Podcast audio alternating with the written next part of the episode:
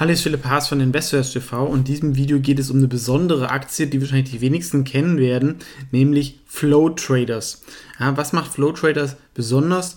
Die Aktie hat ein negatives Beta, das heißt, sie steigt, wenn die Märkte fallen, was natürlich ähm, interessant ist als Goldersatz oder aber auch als Absicherung fürs Depot. Warum ist es so? Was machen die? Die sind ein Liquiditätsprovider. Hört sich jetzt ein bisschen kompliziert an, ist eigentlich eigentlich nur Market Making, das heißt, Sie versuchen den Unterschied zwischen Bid und Ask, also den Ankaufspreis und Verkaufspreis an den Börsen für ETFs, aber auch andere Exchange Traded Products zu senken. Ja, also in der Krise kommt es manchmal zu dem Fall, dass ähm, ein ETF, weil alle verkaufen wollen, und sinkt der Preis stärker als die ähm, Aktien, die in diesem ETF drin sind. Und dann gibt es natürlich eine Möglichkeit, ähm, da einzuspringen, sich über die Aktien abzusichern oder über andere ähm, Derivate und ähm, den ETF äh, zu kaufen. Das heißt vor allem, wenn es halt ganz große Schwankungen gibt bei vielen Volumina, wie wir es im ersten Quartal gesehen haben, dann verdienen sie viel Geld. Wenn wenig gehandelt wird, und die Schwankungen sehr niedrig sind, dann verdienen sie nicht so viel Geld. Ja, also gibt es ganz verschiedene Strategien. Also einerseits sind sie natürlich eine Trading-Firma, andererseits haben sie auch ein paar quantitative Modelle mit einer eigenen Technologie, wobei das natürlich schwer ist, das einzuschätzen, wie lange das ähm, verteidigbar ist. Sie machen das aber schon länger und ähm, werden da auch eher besser. Also haben im ersten Quartal an jedem Tag Geld verdient. Man könnte es ein bisschen plakativ sagen, es ist ein börsengelisteter Hedgefonds, der mit Fokus auf Arbitragemöglichkeiten hat, aber sind auch ein bisschen so eine alternative Börse, weil sie Beziehungen zu institutionellen Investoren haben.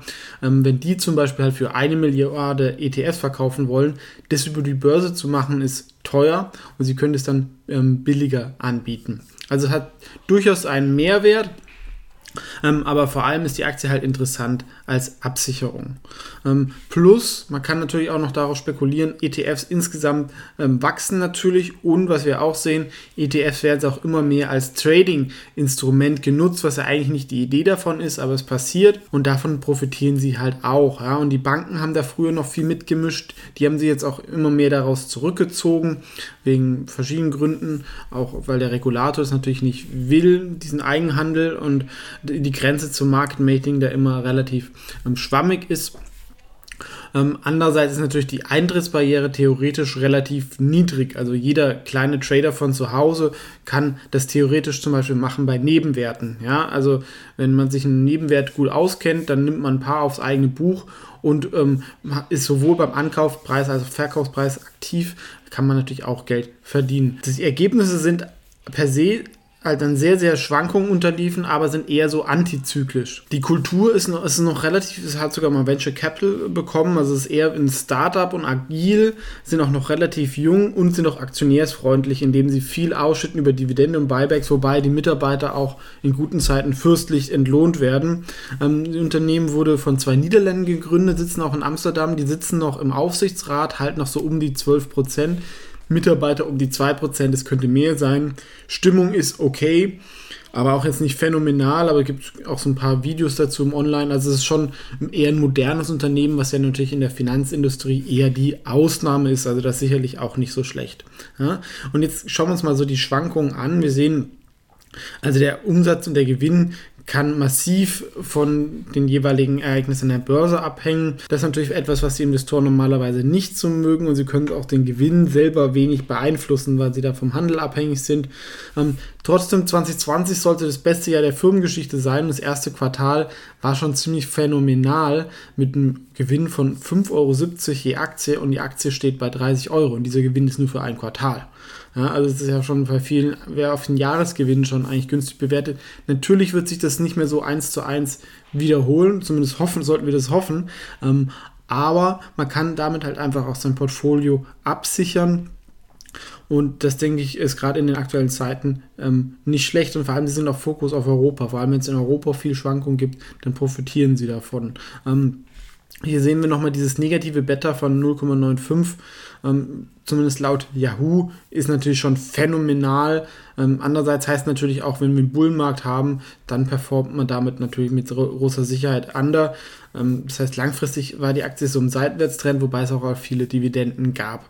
Ja? Also das ist sicherlich ein Investment, was es auch ähm, eher auf eine mittelfristige Perspektive für ein äh, schwieriges 2020 ist. Es ist nicht eine Aktie wahrscheinlich auf 10 Jahre. Aber dafür, oder ist glaube ich, interessant, gerade weil es auch eine hohe Dividendenrendite gibt. Ja? Also ähm, die könnte dieses Jahr 16% betragen. Ähm, und sie kommt halt der idealen Aktie von der Portfoliokonstruktion auch sehr nah, weil es ist damit auch eine Alternative zu den Weeks oder Short ETFs. Ja, kann man das auch mit so einer Aktie machen, obwohl man Long ist, ist man eigentlich Short, was ich ganz interessant finde. Ähm, das faire KGV ist natürlich ähm, nicht eins zu eins übertragbar, weil 2020 ein Sonderjahr ist. Aber selbst wenn wir das 14er halbieren und sagen, ein 7er KGV für 2020 wäre in Ordnung, ähm, da hätte man trotzdem noch ordentliches ähm, Kurspotenzial. Ja, aber wir haben gesehen, Euro Gewinn 5,70 Euro im ersten Quartal. Ich habe jetzt mal 8 Euro fürs gesamte Jahr angenommen. Das kann auch noch mal ein bisschen mehr werden wenn ähm, die Schwankungen sich so fortsetzen, was durchaus nicht unwahrscheinlich ist.